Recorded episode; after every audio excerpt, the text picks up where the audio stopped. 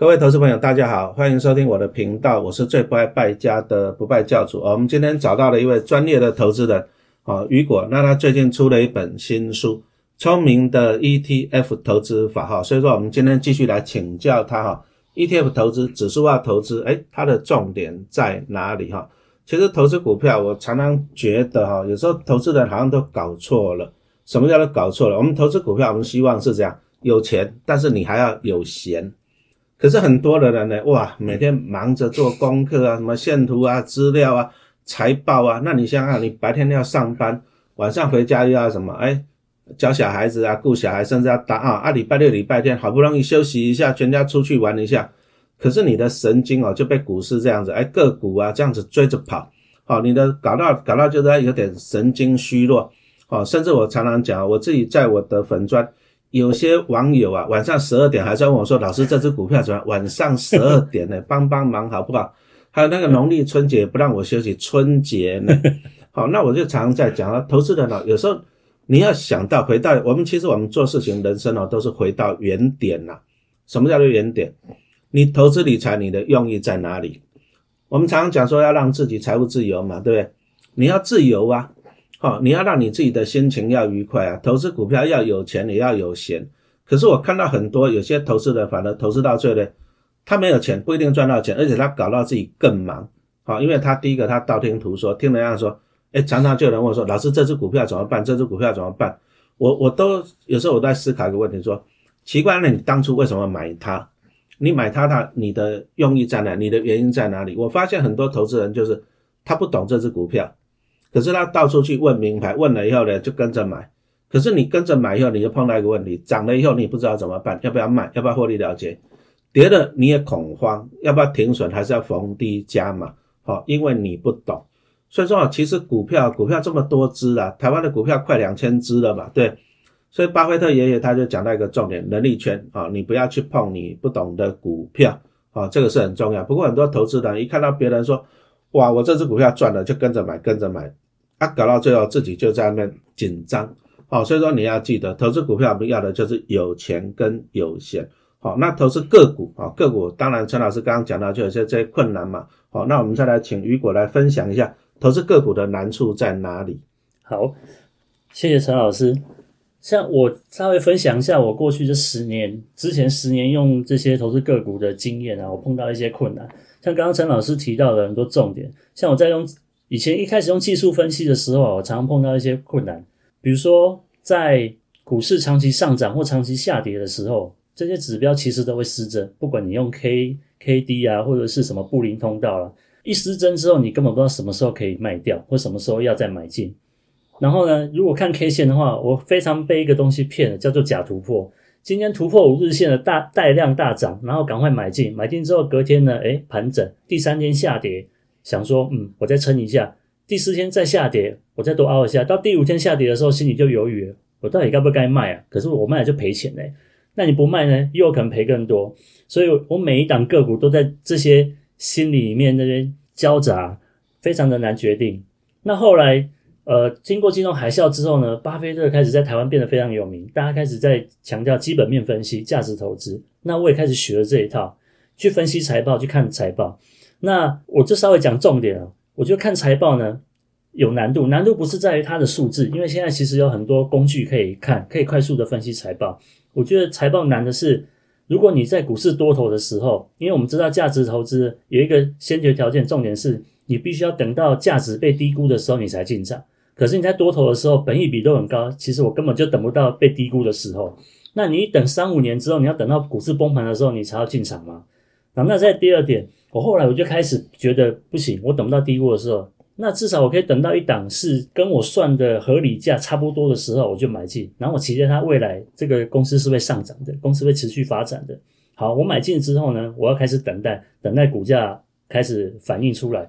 一等就是一年、两年、三年，等一等之后股价还是在那里盘整，我根本就没有怎么赚钱，我还再继续等吗？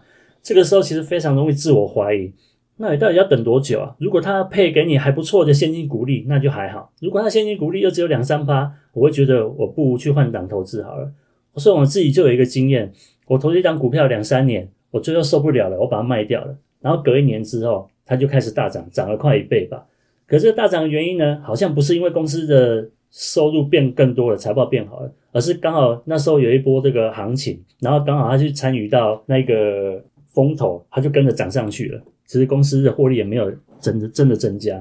所以我在投资个股的时候，我就常常碰到这些问题。我觉得我很难决定，那每一档个股都要猜来猜去。我觉得还有一个很很大的问题的是资金分散的问题。举例来说，像我们刚刚投一开始投资个股，一档公司风险太高，我会看第二档、第三档，甚至投资到五到十档。那我又怕看错，所以每一档呢，那个投资人那个所谓的老师啊，投顾就可以介绍你说，你的投资资金要分批进场，你先投五趴就好，十趴就好。那可是我在碰到多头的时候呢，其实这档个股真的被我看对了。我一开始可能只投了五趴的资金进去，我就没有第二次进场的机会了，因为我等不到它下跌回档再加码。那我整体投资下来呢，我很有可能百分之五十以上的资金都在我的银行户头里面等待进场。所以这些投资，就算我猜对了，这档个股帮我带来了二十趴、五十趴的报酬，对我整体的投资报酬来讲也是很低的。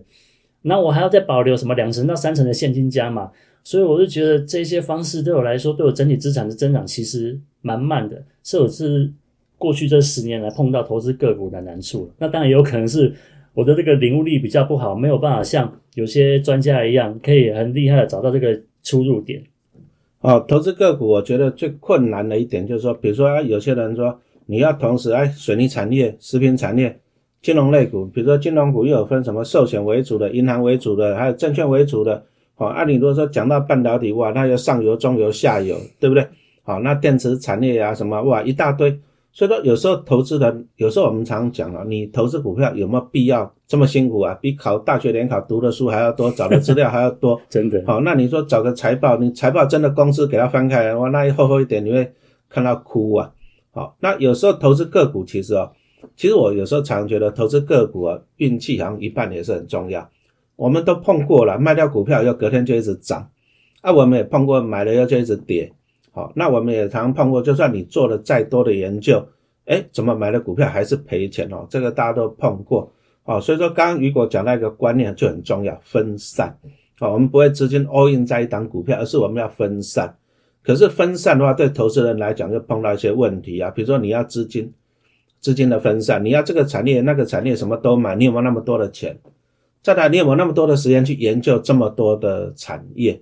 好，所以说这个投资人都是讲真的。你如果说你是上班族，你薪水又固定了，对不对？你时间也少，好，你要投资个股，你相对的难度会比较高。那现在最流行的就是那个指数化投资，好，所以说我们的雨果就出了聪明的 ETF 投资法。那 ETF 我们常讲就是追踪指数嘛，对不对？对。所以说，请雨果来讲一下，哎，什么是指数？什么是指数化投资？哎，它的好处跟限制在哪里？好，我这边分享一下指数化投资哦。那所谓指数化投资，其实它指的是我自己用的方式是被动式的指数化投资。那它主要就是买下大盘，那可以拥有的持股越多越好。以台湾来说，最常听到就是零零五零，它持有台湾前五十大市值的公司，那占的市场比例就大概超过了七成。我们现在举个一个概念哦，像刚刚陈老师提到的，我们投资个股会想要分散。三档、五档、十档，可是你的资金不可能让你买到五十档、一百档，所以透过 ETF，它直接帮你持股分散，就是一个最好的投资方式，也是最简单的投资方式。那我现在再把这个概念分散一下，如果你现在呃买这档 ETF，你想要分散的是你持股的风险，那我把持股最大化。如果你现在买的不只是五十档，而是如果你再把台湾的中小企业也买进去，你可能现在持有什么台湾规模中等的是一百档的股票，那你可以再把这个范围扩大到台湾以外的海外市场。这个分散风险的功力以外，你同时还可以分散机会。我今天买了这五十档、一百档的股票，我不止分散了他们崩跌的风险，我同时也增加了这一百档股票里面有些公司是暴涨的机会。所以我觉得这是有好有坏。那同时你只要把这一些。呃，绩效呢，把它平均掉的话，我们就是获得这个大盘平均的一个成长指数，跟着这个景气一起成长，一起获利就好了。那这里面当然也有限制啊。我们在做被动式的指数化投资，你看的不能是三年五年，因为你未来三五年的大盘会怎么走，我们不知道，我们不会去预期未来的变化。所以这个限制就是你必须要给这个投资一个十五到二十年以上的累积时间，那长期下来，你的获利机会就会相当的高。而可是十五到二十年代表的是你要确定你这笔钱是长期不会用到的闲钱，你才有办法做这样的投资方式。如果你是明后年就要用到的钱，其实我就不太建议你去用这个所谓的指数指数化的投资方法，因为你只要碰到是大盘崩跌，你跟投资个股一样，你还是会赔个三十趴五十趴。好，那有一个前提，你要做这个被动式指数化投资，你要先相信一件事情：这个世界、这个全球的经济会长期的向上。如果你投资的是台湾零零呃零零五零，你要相信就是台湾在未来的十几二十年，景气会一直持续的向上，企业会持续的向上发展。如果你投资的全是全球，那你就要相信全球经济会向上发展，你这样才有获利的机会。那你就评估一下这个前提条件几率高不高？那我个人是相信这几率其实是蛮高的。我们从十八世纪的人类的发展以来到现在，而且现在发展速度又更快了很多。啊，我们刚刚讲到指数啊，其实 ETF 都是追踪一个指数啊，为什么呢？其实我们刚刚拿到零零五零来做一个例子，零零五零就是哎，它选择五十档的成分股，好，那至于是哪哪五十档？对不对？好，那每一档又占几趴的权重啊？可能台积电占到四十八趴，那这个是谁规定了？这个就是一个指数，叫做台湾五十指数。好，台湾五十指数就是由哎，好像我们证交所跟富时公司合编的哈，这一个指数。那指数就规定了是哪五十档的成分股，那每一档成分股占几趴？好，注意啊，这个是指数公司定的。好，那零零五零是元大投信发行的，那元大投信的零零五零就是去追踪。零零五零的指数，也就是跟着这个台湾五十指数去买成分股了，所以对零零五零来讲，它是被动的，因为它去追踪这个指数，好，这样清楚了吧？哈，但是同样一个指数呢，其实不是只有一档 ETF 可以用了啊，比如说台湾五十指数啊，那同时在台湾来讲就双胞胎啊，比如说哎，元大的零零五零跟富邦的零零六二零八都是追踪台湾五十指数，好，这样子。所以说它的成分股跟内容基本上是一样的，其实就很像说你去 Seven 买的可口可乐，跟你去大卖场买的可口可乐，其实内容一不一样，都一样，因为他们是追踪相同的指数，好，这样清楚啊。但是你去大卖场去买可口可乐会比较便宜，对不对？好，那所以说零零六二零八啊，它的经理费用只有零点一五帕，那跟零零五零来比的零点三二帕来比的话，零零。六二零八是相对便宜很多的，那这个就是相同的指数啊，但是呢，不同的投信推出的商品，那以我们来讲，以陈老师来讲，我就会去挑那个手续费啊，它的内部的那个什么经理费比较便宜的啊 ETF 啊，这个给大家参考。那刚刚雨果也讲到，投资 ETF 其实最好的就是说你可以投资到全世界的。那像陈老师哦，我最近就在买那个什么，比如说像电动车。啊，电动车可能台湾比较欠缺这方面的厂商嘛，对不对？啊，比如说陈老师在买那个什么中性的电池，哎，电池台湾的厂商相对的比较少。那或者说我要买道琼啊，我要买费城半导体，那其实在台湾都有相对应的 ETF，台湾都有，比如说什么零零啊零零八九三啊零零八九五零零九零二啊零零九零三之类的。哎，可是哦，像如果你是都在台湾买的，还是在海外买？在台湾买，好像我们都碰到一个问题，就是说，比如说你买国，你在国内买海外的 ETF，像我刚刚讲的，比如说道琼啊、费半，经理费好像都比较高，都接近一趴，对不对？对。好，那投资人也可以从海外直接购买，还是利用付委托的方式呢？是，呃，谢谢郑老师。这个投资海外市场啊，有有一些方式啊。那比如说，其实你台湾的基金公司，你也可以投资海外，你也可以投资美国。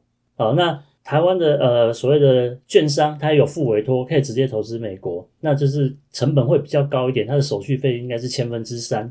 那如果你是直接到呃美国股市呃美国的券商开户的话，其实线上就可以开户了啊，甚至连文件都不用寄，呃电脑打一打输入就可以了。他们的手续费是零元啊，只是问缺点是你必须要把一笔钱汇到海外去，汇一笔美金到海外去。有些人对于这一个这一个点，他就会害怕，他觉得这是一个门槛。所以，如果这个让你很不安心的话，那其实我觉得，其实你用台湾的券商做副委托去投资海外买海外的股票，其实也是一个方式。那有些人会害怕投资海外的股票，其实我给大家一个想法：我们刚刚一直在讲分散投资啊，我们不要投资一家公司，我们投资很多家公司。那我们就透过 ETF 来投资很家很多家公司。你现在想象一下，如果台湾是一家公司，而且台湾是一个大概是百分之五十以上都是投资电子产业的公司。那如果你只投资台湾的话，你的风险在哪里？你的风险就是当电子产业不好的时候，你的股票表现也会不好。那如果你有办法去投资全球，直接买下全世界的股票，那你的风险是不是就更分散了？你的机会也同时更分散了。我举个例子来讲，像一个蛮有名的一档 ETF 叫做 VT，那 VT 它是买下全世界四十九个国家的股票，总共持股九千多档。你想到的什么星巴克，你想得到的名字，一些你没听过的，它几乎都有。那你透过这样子的 ETF，可以分散你的机会，也可以分散你的风险，直接买下全世界，而不会单压于某一家公司或某一个国家。我知道有些人会单独只买美国，只买 VTI 啊。我觉得这也是一个风险啊，因为美国强了那么多年，但是你不敢保证它未来二三十年还会再强。因为我们在存退休金，我们这笔钱是会用到二三十年之后，甚至五十年之后，到你呃人走了之后，其实这个钱这个投资都还是一直在的。如果你只单压某一个国家，其实风险还是蛮高的，就跟你买一家公司一样啊。那在我们在做这个所谓的被动式指数化投资哦，我们除了股票之外，我们还会买债券。如果你要买债券的话，基本上你还是等于在投资海外，因为我们在讲债券，其实指的大多都是指美国公债。那你不一定要在海外买，其实台湾也有债券的 ETF，也有发行。这个我先那个陈老师可能会更清楚，因为我知道陈老师有出一本那个叫主题式的 ETF，它里面有很多深入的介绍。所以不管你是要用台湾的股票去配债券，还是用全世界的股票去配债券，你怎么样都会有一块是需要去投资到海外去的。呃，所以我觉得投资人可以花一些时间去了解一下投资海外的方式跟好处。那还有一些跟透过国内投资啊，或者跟美国券商投资的一些优缺点，这个我在书里面都会有提到。那你就选一个适合你的，或许在国内买的成本稍微高一点没关系，可是你可能会买的比较安心，或者对你来讲你比较方便。我举一个例子啊，你在投资，如果你是透过美国券商买的话，你就没有办法做定期定额，你就一大笔钱汇出去，你自己去控制。但是透过台湾的券商，比如说永丰的付委托，你就可以每个月扣扣三千块、五千块做定期定额投资海外的 ETF。这个如何运用，就看投资人的需求。好，那刚刚讲的这些东西，我相信在雨果的新书啊《聪明的 ETF 投资法》里面都会有详细的说明嘛，哈，大家记得要看书啊。那我朋友常常讲到一个东西，就是比如说我去海外券商去开户来讲啊，我这样子手续费最低。啊，我将来累积的绩效报酬率的最好，可是又怕，比如说好，我举个例子来讲，啊，比如说假设陈老师汇了一百万美金出去，在美国，好，那我就买的，比如说像刚刚你讲的 VT，对不对？对。啊，结果呢，很不幸的，我今天晚上睡觉，明天早上忘记起床了。嗯。哎，那家人只知道我汇了一百万美金出去了，他也不知道我账号，不知道我密码，那他能不能拿回这笔钱？那如果说看得到吃不到，那不叫遗产，那叫悲惨，那怎么办？对我自己是有一个做法啦。一个是我自己先把这个如何跟我的账号这些资料，如何跟美国券商联络这些资料，我先把它留下来，留一份文件，你就当做是你的遗嘱，留给你的你的另一半，留给你的下一代。然后同时我有另外一个方式啊，像刚刚陈老师提到的，他会有一百万美金到海外去，那你的家人可能不一定知道。就算你留那个文件，他也不一定拿得回来，因为其实我有研究过，有点麻烦，他还要找美国的律师去帮你打这个所谓的遗产税的。哦，律师会很贵吧？对，而且要找美国当地的律师，其实这蛮困扰的。那你拿回来的钱又会扣遗产税，你可能只能拿回一半。那我另外一个方式啊，就是因为如果你人是还清醒，如果你只是生病的话，其实你可以自己去把钱就把它慢慢转回来了。最怕的就是刚才老师讲到睡觉忘记起床，哎，对，那这种情况怎么办呢？我建议大家可以稍微买一点寿险，跟买高额的意外险。如果你今天是因为意外发生突然就走掉了，那你这笔意外险，比如说刚刚陈老师汇出去的所谓台币三千万，那我就去买一笔三千万台币的意外险。如果真的发生了，你的老婆直接，你的另一半家里人就直接拿这个三千万，那海外那笔钱拿不拿得回来呢？无所谓了，就加点拿吧，申请看看拿得到就拿不到，拿不到就算了，你也没有损失。那三千万的意外险成本多少钱？一年其实也才两三万块，其实。并不多，那就跟买保险的概念一样，我每年花个两三万块买保险，我的三千万放海外投资。那同样的，如果你三千万是透过台湾的付委托去买的话，三千万的三千万的每一次交易的千分之三手续费，其实好像也要好几万块。所以这个投资人可以自己评估看看。好，那我们这个单元很感谢雨果的帮我们的说明哈，然后请期待我们下一个单元哈，谢谢大家，谢谢。